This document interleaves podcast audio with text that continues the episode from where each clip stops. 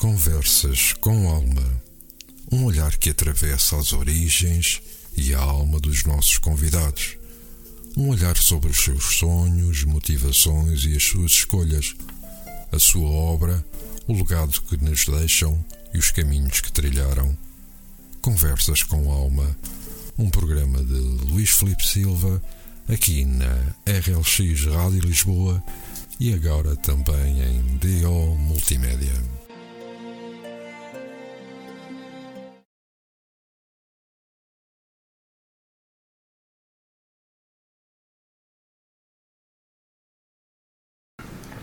Ora, vivam, sejam bem-vindos a mais uma edição de Conversas com Alma. Hoje vamos eh, olhar para a vida e para a obra de Rui Paim das Neves. Nasceu há 75 anos na Ilha Terceira, no arquipélago dos Açores, artista plástico, autodidata e sargento aposentado.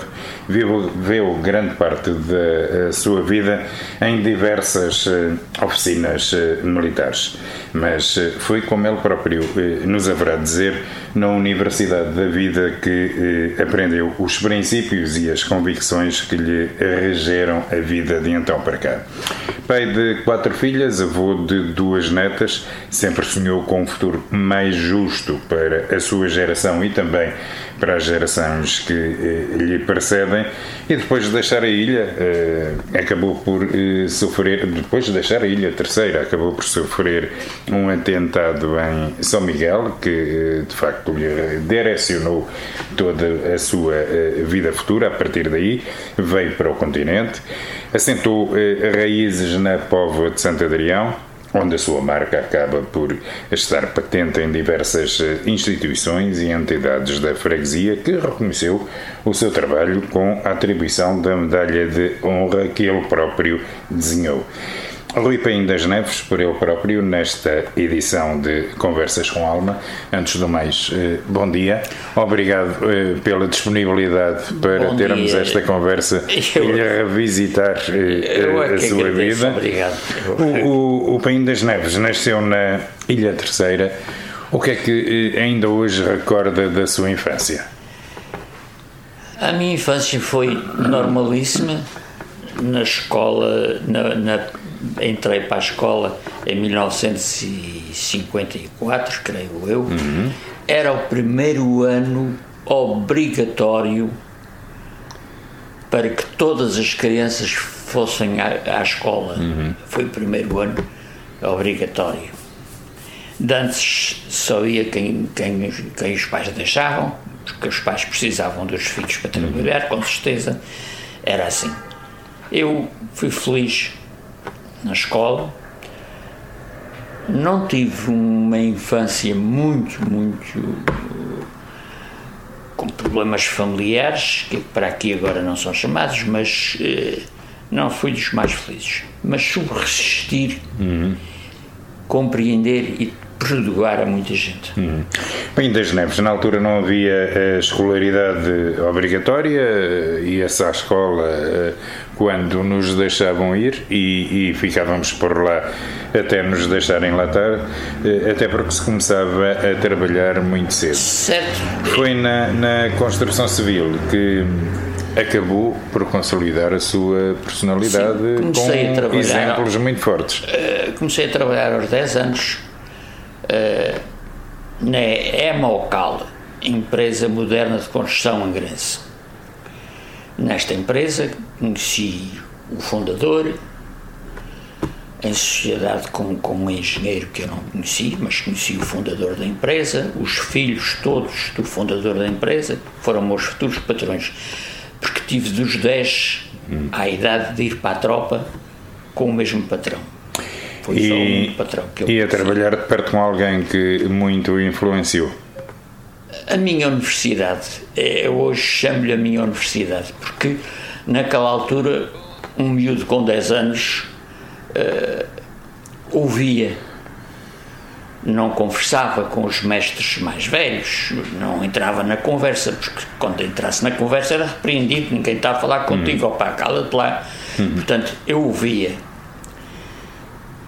ouvia a vida do trabalhador, eh, as dificuldades da vida que o trabalhador tinha, porque aquelas conversas de almoço eram uh, grandinhas e, e ouvi muita coisa. Como certamente saberá, aprende-se muito a ouvir. A ouvir é que se aprende. Uhum. a ouvir é que se aprende. Para mim. Muito bem. Chega a altura de assentar praça, digamos assim, Sim. até porque era, tínhamos que toda todos gente, o fazer. Toda a gente tinha de o fazer. Pronto. É só depois disso. O assentar praça é uma obrigação. É uma obrigação. Mas é só depois disso que hum, toma o gosto pela vida militar e se dedica à, à vida militar. O meu gosto pela vida militar aparece pela liberdade que existe uh, numa instituição como o Exército ou outra instituição qualquer militar. Digo liberdade porque é uma instituição com, com princípios muito fortes de camaradagem, de camaradagem, de, de, de, de trabalho e é curioso porque está muito regrado, há muita regra, e quem as cumprir é livre. Hum. Quem as cumprir sente-se livre. Porque um indivíduo que pertence a uma instituição como a militar não tem patrão. O seu patrão é o povo português. O seu patrão é o Estado povo português, quem paga os impostos, é? Uhum. este é o nosso patrão. Ora, eu digo liberdade porquê? Porque eu, eu como sou comandado, sou, tenho um posto inferior, sou comandado por alguém. Quando esse comandante não me agradar, eu faço um requerimento e mudo de comandante, mudo de unidade, seja para onde for, porque tenho emprego em todas as freguesias e cidades do país e sinto-me livre porque já não estou a aturar uma pessoa que, que não cumpre as regras. Hum. Porque um mau comandante é um mandante. Afirmo isso em voz alta e eu tive alguns mandantes, mas muito poucos comandantes na minha vida. Muito bem, eh, acabou por ser, uh, Rui Paim das Neves, o único uh, militar com o curso de desenhador cartográfico. É verdade. Uh, foi um acaso? Foi, foi, foi um mal que veio por bem, porque ao haver um mal que me trouxe para o continente, em 1977 uhum. abriu um curso, um curso abria à ordem de serviço para quem quisesse frequentar ou preparar-se para frequentar o curso, assinava uma declaração e eu, como sempre gostei do desenho, como sempre gostei das coisas eh, da pintura, eh, embora não tivesse alguma pretensão eh, a vir ter as possibilidades que tive.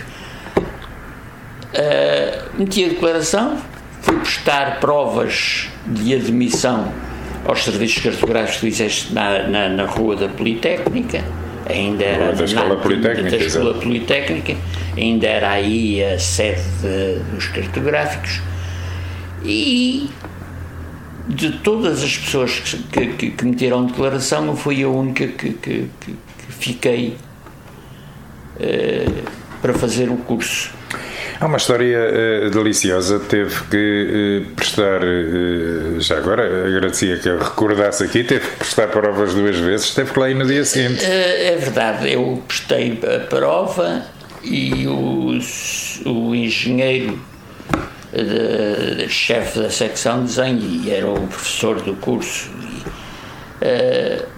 perguntou-me se eu tinha ferramentas minhas, tinha de, material meu de desenho.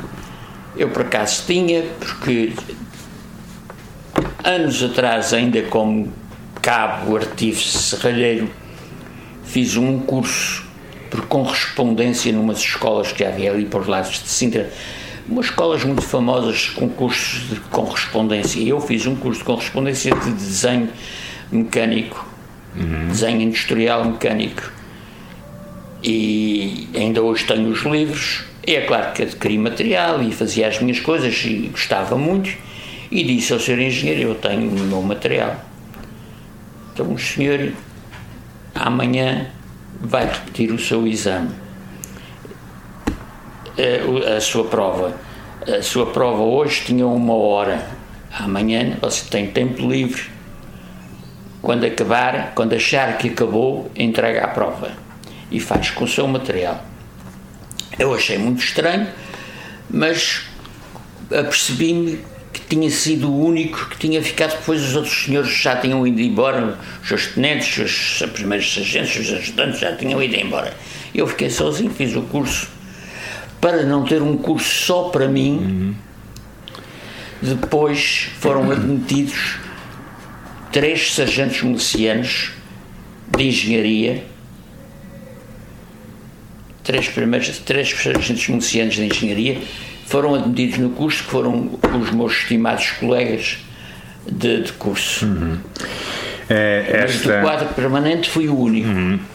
Esta hum, atividade de desenhador eh, cartográfico é aquela que permite eh, produzir as cartas eh, e os mapas cartográficos do Exército que sabe-se e, e, é constatável são os mais completos são os mais completos. dentro da cartografia. São os mais completos e os mais utilizados por toda a gente e, hum. vendem-se. Vendem-se. Hoje mudou porque hoje uh, é um mapa mais americanizado, porque ainda no meu tempo em que eu estou lá, começaram uh, uh, a marcar os pontos de referência que antes havia os marcos geodésicos uhum. deixaram de deixaram de ser importantes porque agora qualquer telemóvel marca a nossa a localização. Nossa, a nossa localização. E então começou assim, já, já no meu tempo. Hoje creio que, que, que, que acabou, que já não. Hoje é tudo computadorizado. Tudo computadorizado, acabou a fotografia, a fotografia aérea. Uhum e hoje é tudo satélite e vamos embora. Há muitos anos atrás, eh, nos Açores, o, o aparecimento da, da FLA, Frente de Libertação dos Açores, acaba por estar eh, na origem de uma grande alteração na sua vida acabou por uh, estar uh, detido durante 30 dias na Ilha Terceira, uh, dois períodos de 15 dias consecutivos, saiu ao fim Sim. de 15 dias e entrou logo a seguir. Um, Saí de manhã e entrei à tarde. Pronto, muito bem.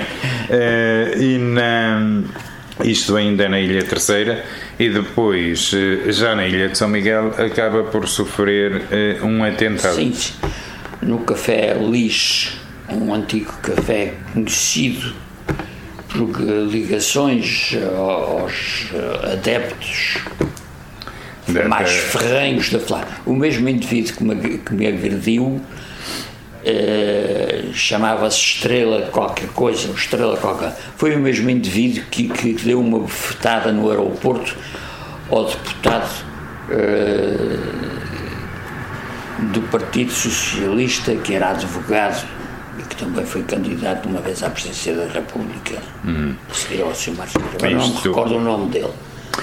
É, hoje. Hoje sabe-se que eh, não havia eh, condições de sustentabilidade para uma independência nos Açores, mas eh, havia ali muita gente que gostava de seguir aquilo que eh, vinha da América a presença dos americanos na base aérea dos Açores, na altura, uh, surgiu uh, o que é costumeiro. Uhum. O que é costumeiro pelas Forças Armadas dos Estados Unidos. Aliás, eh, eu tenho orgulho ter sido português e ter sido militar português e ser e continuar a ser militar português como reformado, porque não me trocaria por nenhum militar americano. Nunca vi gente tão ignorante, ignorante. Uh, trabalham por aprendizagem. Uh, ai.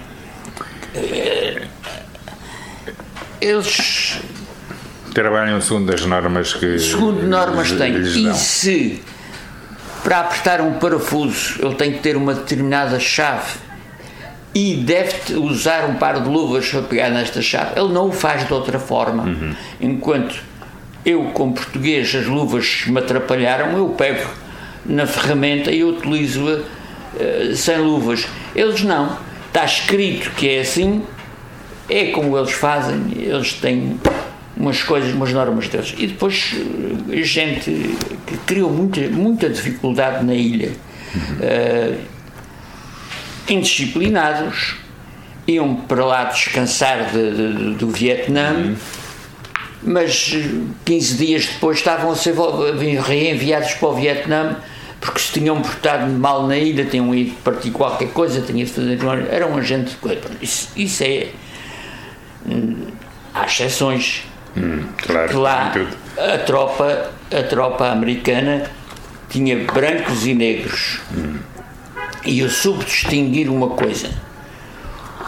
Um militar negro, quando se vestia a civil, vestia-se bem. Uhum. Os outros militares eram camponeses. Hum. Muito bem. Hum, os militares e as artes é um tema de uma uma pequena reportagem uh, inserida no uh, Jornal do Exército. Que eu aproveito até aqui para uh, mostrar a edição. Ora, esta, esta pequena reportagem fala naturalmente do País das Neves pois. e reforça, já aqui deixa muito clara a sua veia artística. Isto é, tive, tive esta surpresa porque eu passei, uh,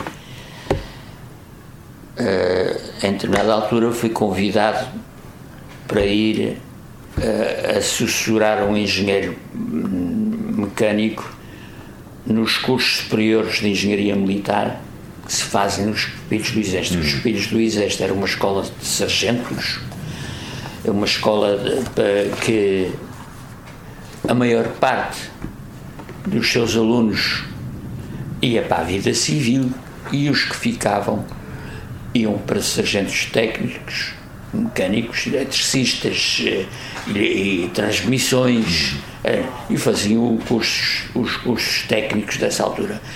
Porque no colégio militar os eh, alunos, os, os alunos que saíam do colégio, do Real Colégio Militar, do antigo Real Colégio Militar, iam para a academia.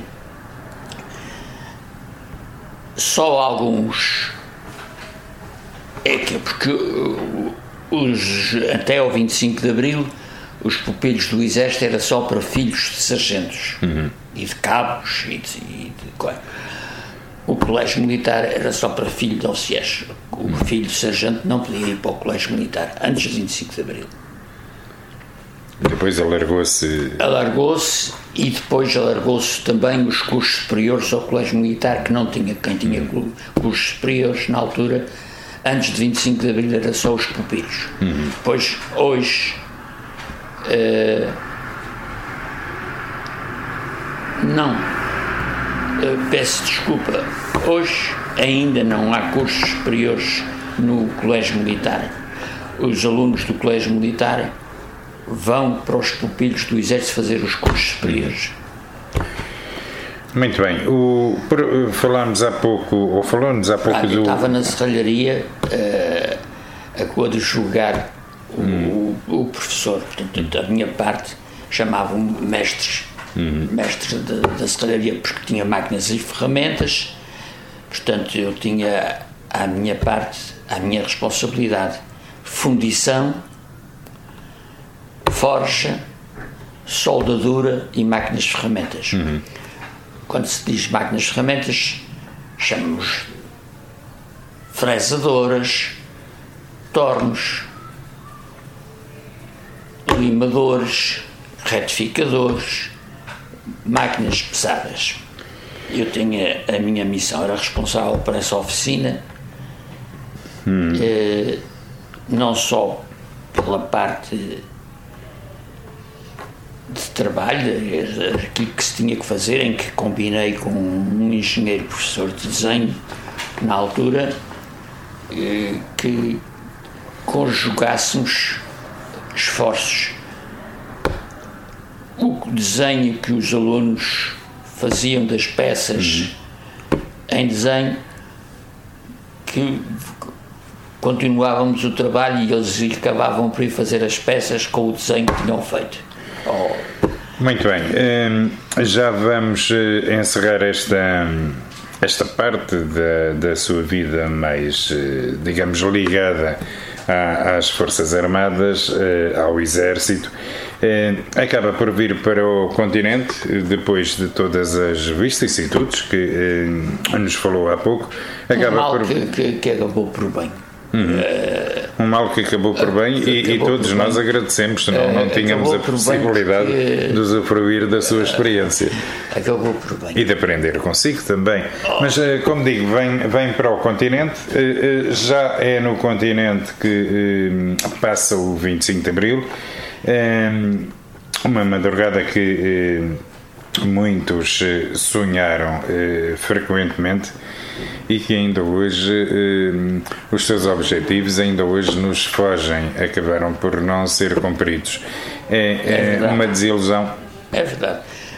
Não, o 25 de Abril nunca será uma desilusão para mim. Uhum. Para mim eh, foi uma das, das festas. Eu tive no 1 de Maio eu vivi o 1 de Maio. No atual estádio 1 de Maio, na altura estádio da, da FNAT. Da FNAT. Eu vivi o 1 de Maio. Eu senti a maior alegria. Uma pequena coisa que se passou comigo à entrada de um autocarro na Avenida da Liberdade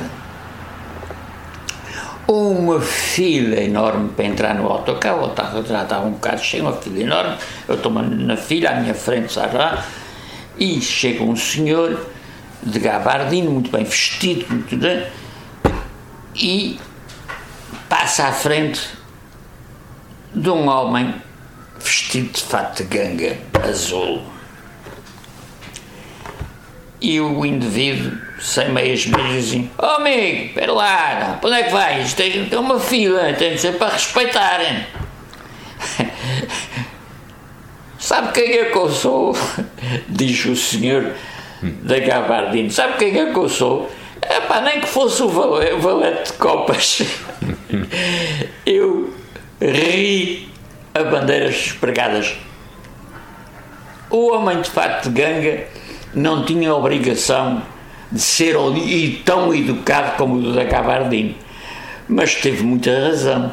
E o da Gabardine não tinha nada que se, se espantar e, e, perguntar quem é que ele era, porque não tinha nada a entrada, com a entrada do autocarro. E demonstrar uma, uma superioridade que efetivamente que já tinha acabado.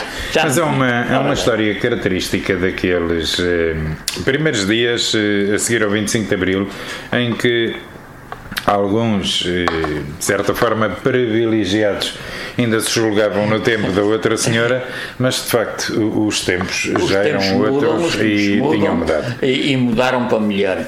Há quem, ainda hoje não acredite, ou não acredite, não querem acreditar nisso. Ainda hoje há quem não queira acreditar que tem um passo social porque houve 25 de Abril, porque tem saúde porque houve 25 de Abril reforma porque houve o 25 de Abril, porque não tinham. Mas há ainda quem não se lembra disso, não se queira lembrar. É, quando me referi há pouco em, em a desilusão, eh, eh, referia-me ao facto de eh, ainda não se terem cumprido eh, os fundamentos essenciais, eh, porque foi feito o 25 de Abril, nomeadamente na área da, da saúde, da educação, da habitação, sobretudo da habitação. O grande problema, acho eu,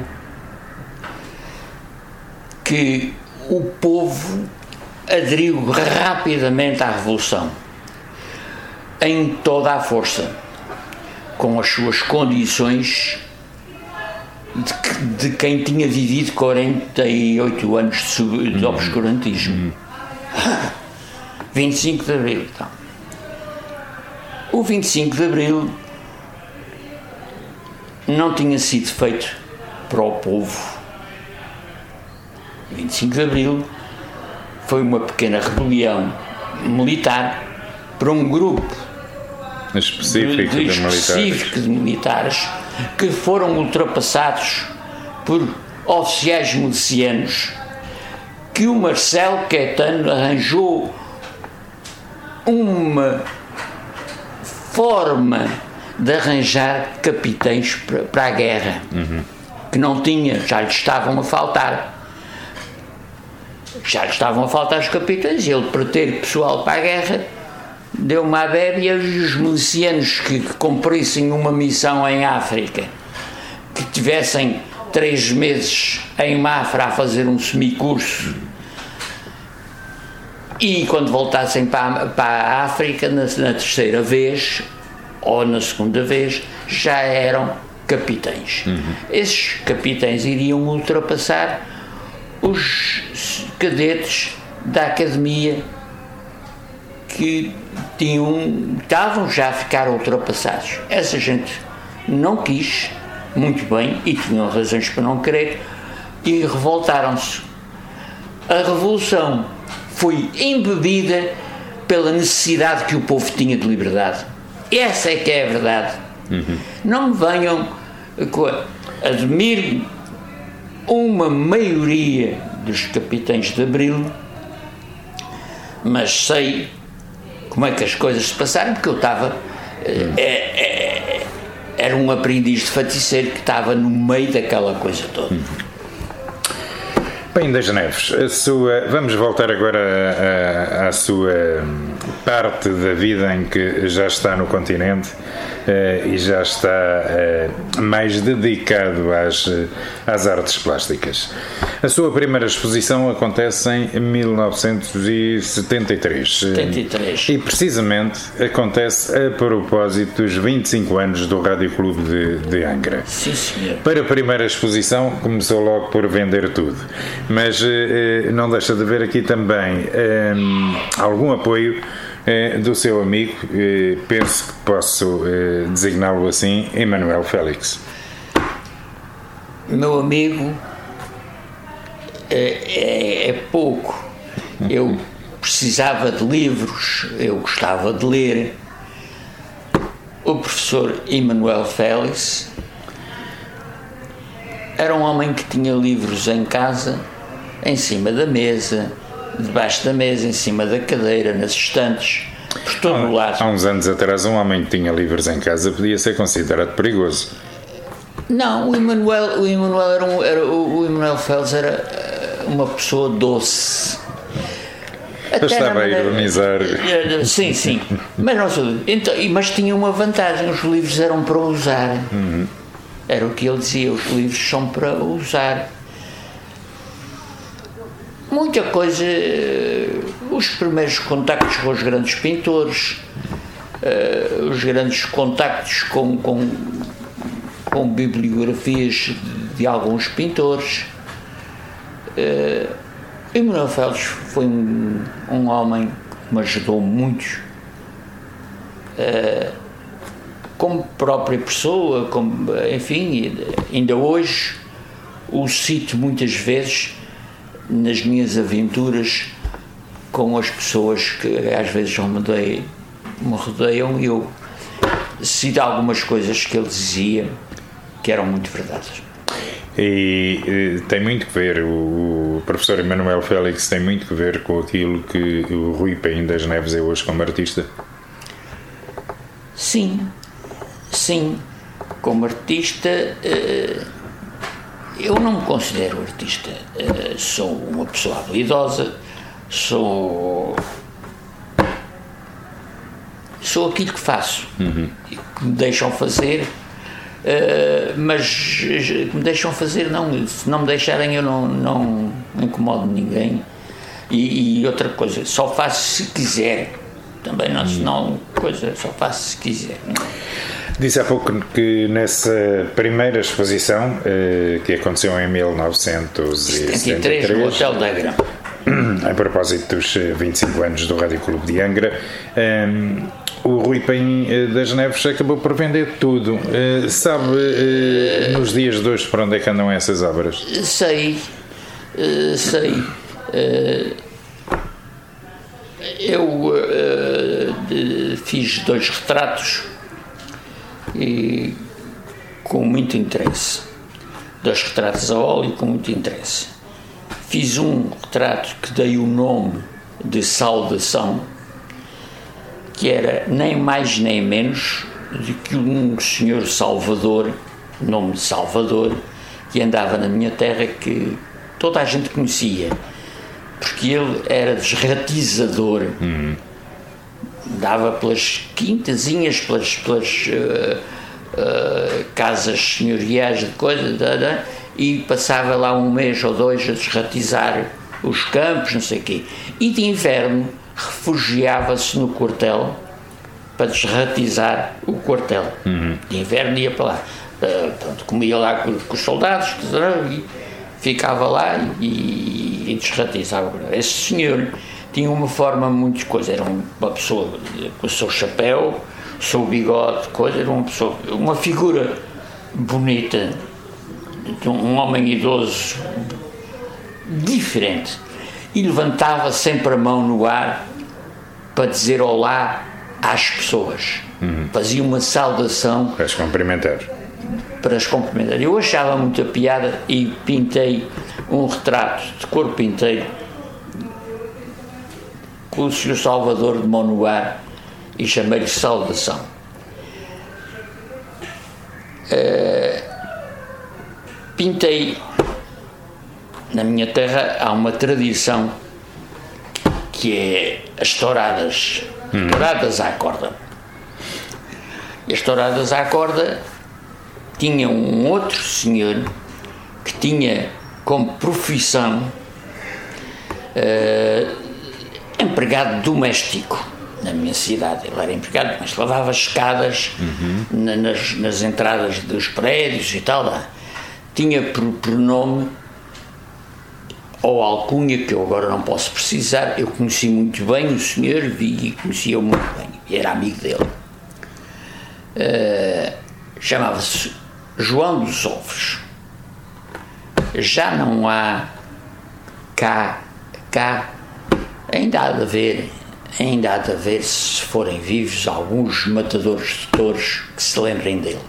Porque ele, além de andar nas touradas à corda, era o homem que abria o tourilho da Praça de Touros, quando se tratava de touros de praça. Hum. Lá temos tourada à corda e touros de praça. E ele era o homem que abria a porta do tourilho, é? e também com muita cerimónia, era muito cerimonioso. Esse João dos Ovos eu fiz no retrato, com o seu guarda-chuva, para, para torear os touros, eles com, guarda, com o seu guarda-chuva debaixo do braço foi uma casa comercial, um dono de uma casa comercial da Praia da Vitória, que me adquiriu esses dois retratos. Eram os, os trabalhos que eu uh, pus dinheiro que, para não os venderem. Hum. O dinheiro que eu, o preço que eu pus era para não os venderem. Que, eu queria-os para mim. Mas compraram-nos e eu tive que ficar sem eles. nunca mais os vi, mas sei que ficaram nessa família de um senhor que tinha umas, uma, umas lojas, um, um, comércio grande na Praia da Vitória. Hum. Os outros, sei também todos os desenhos e as outras coisas que foram vendidas. Um, sei mais ou menos eh, quem os comprou, mas fiquei sem nada. Mas serviu-me que foi com esse dinheirinho, na altura, que eu guardei para a minha esposa, porque eu acabei por vir tirar o curso de sargentos para, para Sacavém e a minha esposa ficou com uma calçãozita para garantir, garantir a subsistência. Muito bem, Sacavém num eh, Guardela à beira do Trancão, que hoje já não existe. Não, hoje, hoje é um, uma, uma pré, um, um pré-condomínio fechado que uhum. está aberto, foi assaltado, foi roubado, uh, enfim. É. Não interessa. O Rui Paim das Neves, depois dessa exposição, eh, em 73, eh, eh, na qual eh, acaba por vender as obras todas, tem mais exposições. Expôs no Sim. Museu Militar, aqui em Lisboa, Sim, em Santa Apolónia, Ponta Delgada, Sintra, Oeiras, até mesmo na Póvoa de Santo Adrião. Sim, alguma dessas exposições que se ah, o tenha marcado? Lagos. Aqui, nas outras exposições no, no, Museu Militar não eram para vender as coisas que lá se expunham, não eram para vender eram obras militares de, de, de pintores militares, artistas militares, eles faziam um, banhavam, também me convidavam, eu ia, mas isso eu não vendia, nem, nem quis nunca vender. Uh, em Lagos é que fiz uma exposição com material de azulejaria e alguns óleos. E também vendia alguma, alguma coisa para o estrangeiro. Uhum. Os turistas de Lagos que dão Lagos e tal, levaram umas coisas para o estrangeiro. E, e fui muito bem recebido uh, em Lagos. Muito bem. Por cá, na Póvoa de Santo Adrião, eh, dedicou-se ao associativismo e à cidadania. Uh, acabou por ser inclusivamente reconhecido com a medalha de honra uh, da freguesia, uma medalha que o, o, o Paim das Neves acabou por ser o, o, o desenhador. Não, eu, eu, eu, eu peço desculpa. Faça favor. Eu, peço desculpa, é imenso, não. A medalha da freguesia, não sei, que é uma medalha que foi mandada a fazer, não. O que eu fiz para a freguesia foi medalha comemorativa do primeiro aniversário de elevação à vila da Pova de Santo Adrião. Quando vim para cá era uma freguesia, pertencia ao Conselho de Louros. E um grupo grande de pessoas da freguesia uh, conseguiram transformar esta zona que nós estamos aqui, que é a zona da Quintinha, uma zona nova da, da, da Póvoa. A Póvoa cresceu, cresceu, cresceu. Uh, veio, quando vim morar para a Póvoa, a Póvoa em 77 não tinha correios, uhum. não tinha bancos. Também já não tem correios e uh, bancos, não sei se terá alguns. Não tenho já bancos nem correios. Pronto. Mas tudo isso foi nessa altura e, e levamos a freguesia a vila. Uhum. Agora estamos a perder e estamos a perder tudo, aliás, é natural, porque as pessoas dedicam-se menos ao, ao associativismo. Eu, como na minha terra sempre fiz parte do associativismo, eh, na minha freguesia da Conceição de Angra, tínhamos lá uma fanfarra que era um uma filha harmónica, não é filha harmónica, porque uma filha harmónica é uma coisa, uma fanfarra é outra, mas tinha a mesma quantidade de músicos. A diferença entre fanfarra e filha harmónica, a filha harmónica tem instrumentos de madeira. Uhum. Uma fanfarra só tem instrumentos metálicos. Era a filha harmónica, fanfarra operária, Gago Coutinho, Sacadura Cabral e situava-se na rua 5 de Outubro da minha cidade fazíamos teatro, levamos à cena uma peça com a ajuda do Emanuel Félix, com a ajuda do, do, do do Zé Bertão, levamos à cena o Alto da Compadecida de Ariano Suassuna, que era proibido no continente. Era uma, uma peça proibida. Levamos, saiu na estranã de estreia e, e, não saiu mais. Uhum. Portanto, foi logo proibido. Muito bem. E mas... criamos lá um grupo de teatro, eu, Manuel Félix, José Bertão, pessoas que a gente conhecia, criamos um grupo de teatro que depois veio a tornar-se no grupo que existe hoje e que ocupa a antiga sede do Rádio Clube de Angra. Uhum. Este pequeno grupo de teatro que foi formado por nós depois desembocou no, no, no atual que há hoje. Uhum. Muito bem, bem das Neves, mas eh, segundo eu eh, dizia há pouco, é também da sua autoria o brasão da Santa Casa Sim. da Misericórdia da Póvoa de Santo Adrião, o emblema do PSAC, que é o Póvoa de Santo Adrião Atlético Clube, o, o eh, digamos que a agremiação desportiva eh, que os, melhor representa a porta de também. Eh, Santo Adrião, dos pescadores e, e, caçadores, mas deixa a sua marca também no eh, IPI, o Instituto Português de Pedagogia Infantil e, e, e até mesmo uh, no CRIP, onde estamos agora, o, o, Centro de Reformados Pensionistas e Idosos da Pova de Santo Adrião. Aliás, destas duas últimas instituições, o Paim das Neves é sócio fundador. Sabe como é que é ambas eh, nasceram sei, e para o que sei, nasceram? Sei, o IPPI, o IPPI, por exemplo, era um senhor professor, um professor que veio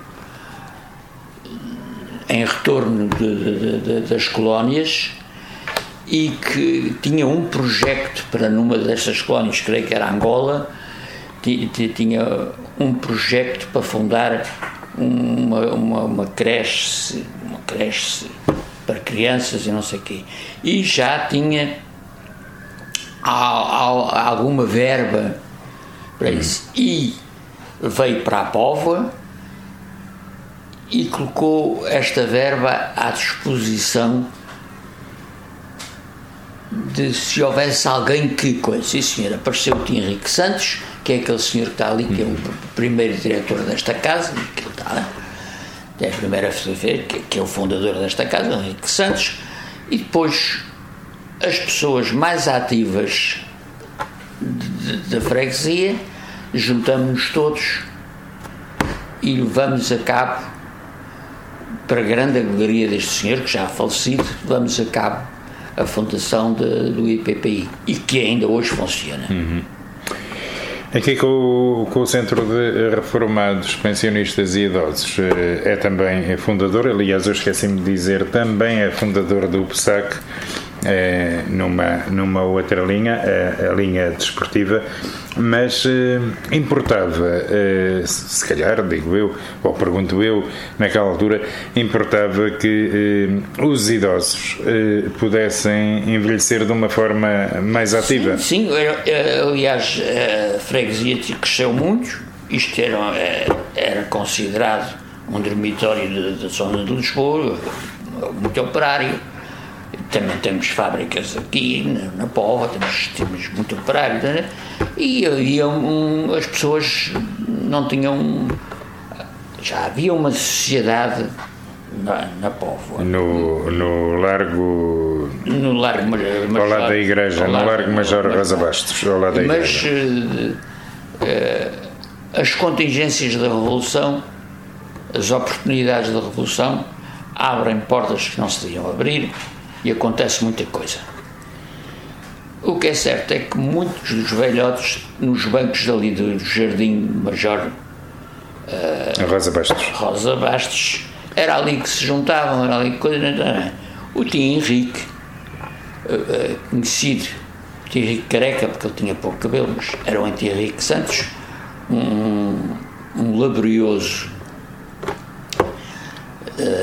tipógrafo eh, com um curso feito na altura no município de Louros de animador cultural, porque ele não perdia nada, com 70 e tal anos de idade, foi fazer um curso de animador cultural e alguns miúdos que ainda sabem jogar basquetebol e coisas ainda saíram das mãos dele. Uhum. Uma pessoa uh, que eu estimo muito, que estimo a memória do Henrique. Uh, Abordou-me a mim e a, e a, outros, à pessoa Maria Emília, que também já, já foi presidente desta casa, e a muitos outros abordou-nos e disse, pá, fizemos uma coisa. Na altura uh, tínhamos boas relações com o município de Louros, muito boas relações, aqui nesta zona havia uma escola em Madeira, uma escola de, de, provisória. Chamavam-lhe Escola dos Lápis, não era? Não, a Escola dos Lápis é esta aqui ao lado. Uhum. Esta é uma nova. Havia aqui uma escola de Madeira, uma escola de coisa, uh, que depois, quando a fecharam, porque depois abriram a escola do lápis e tal, nós aproveitamos que tínhamos aí um grupo, tínhamos muitos professores também cá, não sei quê, e, e passamos a dar nessa escola, houve aulas para adultos e houve quem se formasse, quem se formasse, quem fizesse uh, o, o secundário para melhorar os seus empregos, não sei o quê, neste espaço, uhum. no espaço na escola antiga. Ainda há gente desse tempo que eu conheço. Vieram estudar à noite, fizeram uh, as suas coisas grátis. Grátis. Era um, quase um ponto de honra deste grupo não envolver, uh, não se deve envolver o, que, não, o que não é preciso. Uhum. Faz falta, há de se pagar e é de se juntar o dinheiro. O Henrique, aquele senhor Henrique, o primeiro presidente desta casa, primeira carrinha, primeira carrinha uh, auto que tivemos aqui para ajudar os velhotes, não sei o quê, o tio Henrique tinha a particularidade também de ser pescador de rio. Pescador de rio, pescador de, de ribeira, apanhava uh, enguias. Ao remolhão, que era um processo muito antigo que eu nunca tinha visto, na minha terra não, não há enguias, eu nunca tinha visto, mas colaborei muitas vezes para fazer o remolhão. O remolhão era um cordel, cordel da taxa ouriços, metido num, num, numa agulha feita de vareta de guarda-sol, em que as minhocas são metidas no, no cordel, é devorado, é posto numa cana curta e vai-se para a ribeira, à prova uhum. para o poço. E as, as, as enguias não têm anzol, as enguias prendem-se com os dentes à minhoca, mas já não abrem a boca. É como o macaco. Uhum. Quando fecha a mão, também dentro da cabaça também já não abre, já uhum. fica preso assim. Ora, o Tim Henrique era o homem das engenhocas. E então era muito conhecido, e, e, como tinha os seus clientes na Fernandes e não sei o quê, não sei o quê, um dia convidado de uma tipografia de Torres Novas para um almoço e encontra lá um senhor. Henrique é uma pessoa desenvolta aliás, com os tipógrafos falta de, dominava o português com uma certa facilidade e era uh, interessante. Ao falar com este senhor lá do almoço, descobriu que ele era só governador civil de Lisboa. Epá, era mesmo contigo que eu queria falar era o Henrique, Henrique logo quando. Era mesmo que eu queria falar. Ah, depois de pouca conversa com o senhor governador, nesse ano tivemos a primeira carrinha do centro de dia que o governador civil de Lisboa ofereceu a carrinha ao centro de, de, O Henrique não pedia nada para ele. O Henrique ia ao Agostinho Marques, que é uma casa comercial que ainda existe hoje, estão os filhos à frente dela, os filhos do tio Agostinho Marques, uhum. Que também, antes do 25 de Abril, aqui na Póvoa, era o regedor da freguesia.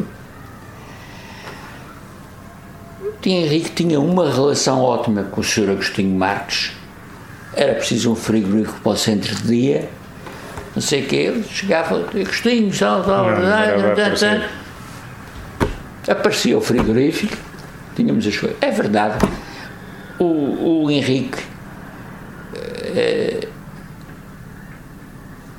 tem um nome de rua na Póvoa,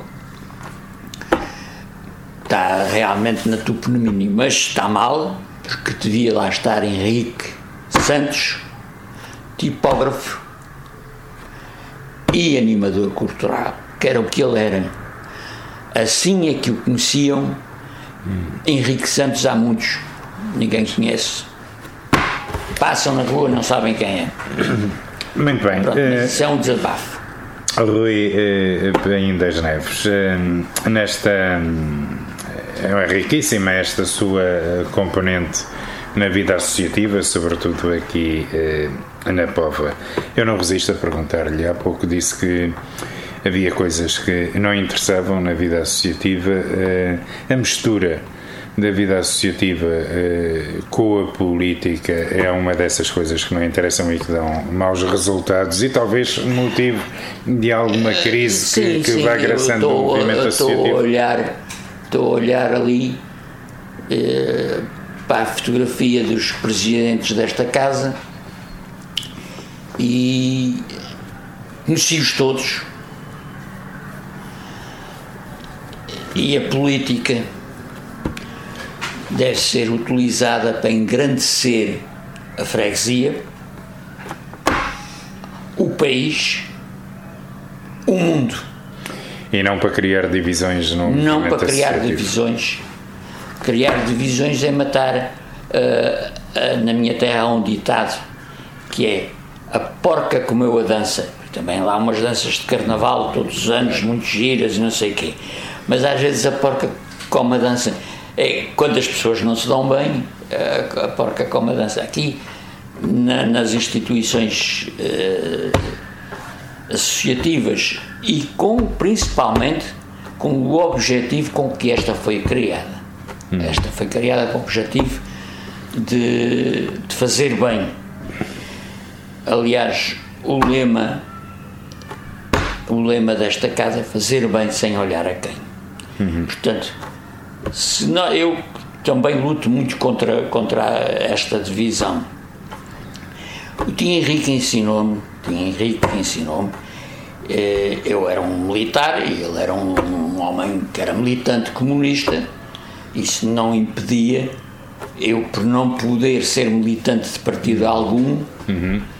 não me impede que eu seja amigo de pessoas que sejam do CDS, sejam do, do PPP, seja, sejam quem for. É, as amizades é que se extinguem, umas são mais, outras hum, são menos, claro. mas eh, deve ser amigo. A gente, eu digo sempre, pá, sou amigo de toda a gente. Pá. E o Tinha Henrique dizia-me assim: Ó oh, Paim, é pá, a gente não pode fechar a porta, a gente tem que ter a porta aberta. A porta deve ter. Eles têm que nos conhecerem. A gente deve se dar a conhecerem. Uhum. Só se eles conhecerem um bom exemplo é que eles podem seguir. Se eles não conhecerem, não sabem que estão sempre a falar mal uns dos outros. Para aí, pá. Vamos cervejar dizia ele, vamos cervejar. Belo termo esse do, do cervejar. Para o final desta conversa, para das Neves, deixei uma, uma questão eh, que lhe passo a colocar eh, da seguinte forma. Eh, a sua casa, e, e, felizmente eu já tive a oportunidade de visitar, é, é quase que como um museu. Eh, entre as obras eh, que lá tem expostas eh, está um quadro de Álvaro Cunhal, lindíssimo, que eh, não tem preço. Nunca será vendido, aliás, ele não, já tem não, destino. Já tem, já tem ele destino. já tem destino. É a sua obra de, de referência? a pessoa que está retratada naquele retrato é um artista. É um homem que deixa exemplos. Como lhe digo, tem, tem muitos amigos que há muito tempo eu lembrei-me nas redes sociais de publicar o desejo final, o seu último desejo, quando morreu. E publiquei um camarada meu, militar, muito mais graduado do que eu. Epá, eu fiquei impressionado, não esperava. Não esperava uma coisa. Está publicado, está escrito, mas ou se mudam os nomes às pessoas uhum. para poderem ler alguma coisa. Eu costumava fazer uma coisa quando estava às vezes nos quartéis. Sempre li jornais mais à canhota, mais à esquerda. Uhum. E tive em algumas unidades que só tinha jornais de direita nas salas. Não, os jornais de esquerda não entravam dentro do quartel. Não sei porquê. Eu comprava o meu jornal de manhã e entrava no quartel com o meu jornal no bolso e à hora do almoço lia o meu jornal. Mas entretia-me, eh, sempre fui brincalhão. Pegava no dia, tirava três páginas de, de, de que me interessassem do meu jornal e metia dentro do outro jornal. E depois, de vez em quando, achava piada, porque havia situações giríssimas. Aparecia um colega todo contente: Ah, pá, já viram isso aqui no jornal? É, pá, esta é boa, esta é boa. E eu disse: pá, já viste o jornal que estás a ler? Pá, que eu já tinha lido a notícia e sabia qual era. Uhum. Estás a ver o jornal que estás a ler? Pá. Eu ia ver, via que a folha que não era do jornal. Isso são das partidas que eu mais, mais gostava de fazer. Portanto, eu pintei aquele quadro uh, na altura do, do, do congresso, que está, estão lá as teses do congresso daquele quadro. Que foi, foi umas teses que foram feitas em Aveiro. Uhum. Já não é as de, as de Aveiro antigas, não é, recentes, já do nosso tempo. E também me apercebi quando li Levantados do Chão, me apercebi do grande trabalho que aquele homem deixou feito, como artista, como escritor. Também gostei muito de ler um trabalho que ele fez sobre pintura, um, um, um, trabalho que ele deixou a minha filha mais velha, que é que vai herdar aquele quadro, ofereceu-me esse trabalho. E eu não descansei enquanto não apanhei o livro assinado. Uhum quase que não apanhava, mas tive-se uma sorte. O Conselheiro de Estado, o Conselheiro de Estado, Eduardo Lourenço, não, Eduardo Lourenço é outro, é, é outro pensador. O Lourenço que fugiu com ele de, de, lá de cima de Peniche. Este senhor, eu tinha uma ligação com um, um, grupo de amigos que faziam parte da, das edições Avante e o editor do Saramago, o Coelho, qualquer coisa Coelho, éramos, frequentavam uns almoços que eu fazia no meu ateliê em Sintra. E um dia apareceu-me lá o diretor da, da, da, lá da, coisa do Avante, o Lucena, doutor Lucena, que me pede, traz-me um desenho, que era um desenho de prisão feito em peniche, uhum. com uma roda de pessoas a dançar à volta, a lápis de cor, que era um desenho original de, de, do Dr. Álvaro Cunhal. E pediu-me, olha, que o, o Lourenço, o camarada Lourenço e tal, é agora conselheiro de é um homem já velho, muito Sim. velho. Uh, queria que tu, coisa para um azulejo e tal, pôr na porta dele, da casa dele, lá por cima da, da casa dele, tem uma casa na Lagoa da Alfeira e tal, que é para pôr. E eu disse, eu não posso fazer isso. Eu não posso fazer isso. Então eu não, eu não vou eu não vou fazer isso. Isto, pá, ele, é camarada, fala lá com o camarada, eu posso fazer uma coisa. Posso adiantar caminho. Faço uma maquete sobre este trabalho e com o número de azulejos, a quantidade de azulejos, daí apresento a maquete. Uhum. Se o Dr. Álvaro Cunhal autorizar, eu reproduzo. Faço uma reprodução deste trabalho e o senhor faz o que quiser com ela. Claro. O camarada Lucena leva o boneco e traz-me de volta e diz que tem autorização para eu fazer o trabalho. Eu fiz o trabalho e fui colocá-lo na Lagoa da Alfeira com uma bruta sardinhada na companhia do camarada Lourenço e da esposa, que também é uma senhora muito conhecida, que escreveu muitos livros sobre uh, a prisão das mulheres, né? Mulheres presas de, de, de, de, antes de 25 da ditadura. Da ditadura. Mais uma aprendizagem na minha vida, porque tive pessoalmente uh, o, o, homem que, que, que assistiu àquela, à, àquelas obras que o Álvaro Penal fazia em prisão com pouco, com pouco, pouco material, mas com, com lápis de cor, não sei o quê. E pedi, favor, se ele conseguia que me assinassem o livro, que, que o Álvaro me assinasse os livros.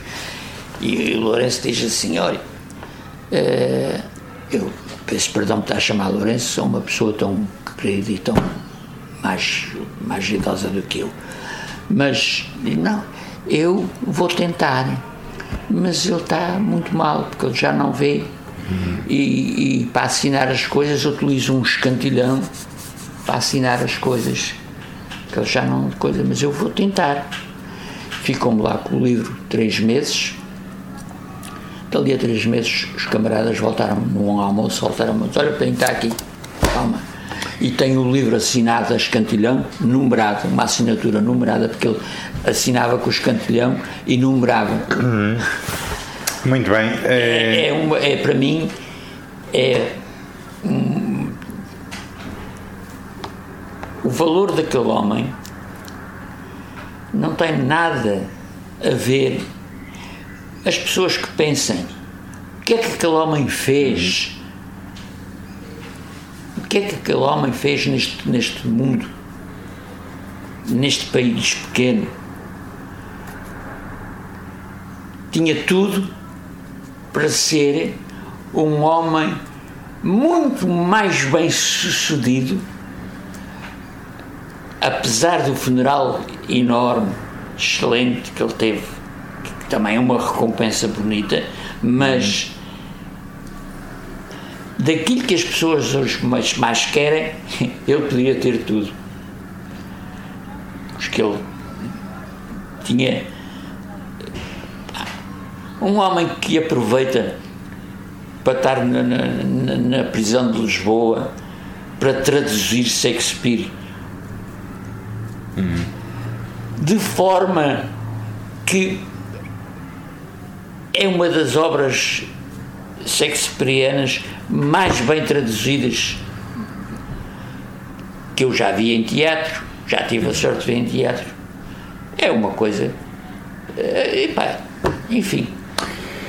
Rui Paim das Neves, de facto, como e muito bem diz aprendeu os princípios e as convicções de vida eh, naquilo que se chama a Universidade da a Vida. Minha universidade. Deixa-me dizer-lhe que é uma enciclopédia viva, foi é, é muito agradável e muito útil esta conversa que tivemos. Muito obrigado. Eu próprio aprendi eh, muitas coisas, naturalmente quem nos acompanha ficou a aprender também eh, bastante mais eh, sobre as questões da vida.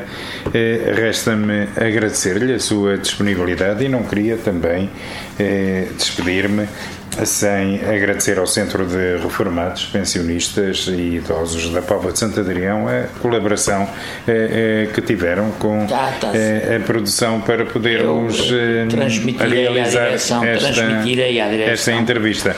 Muito obrigado. Oh, Bom ob dia. Obrigado. Eu, e continuo por aí a ensinar-nos. Bem precisamos. Ah, não. É difícil. É difícil ensinar é, é preciso também querermos aprender. É, aliás, eh, aprender, aprender sempre é uma das minhas frases preferidas de Lenin. Uhum. Aprender, aprender sempre. Nós eh, voltamos para a semana com outro tema e com outro convidado.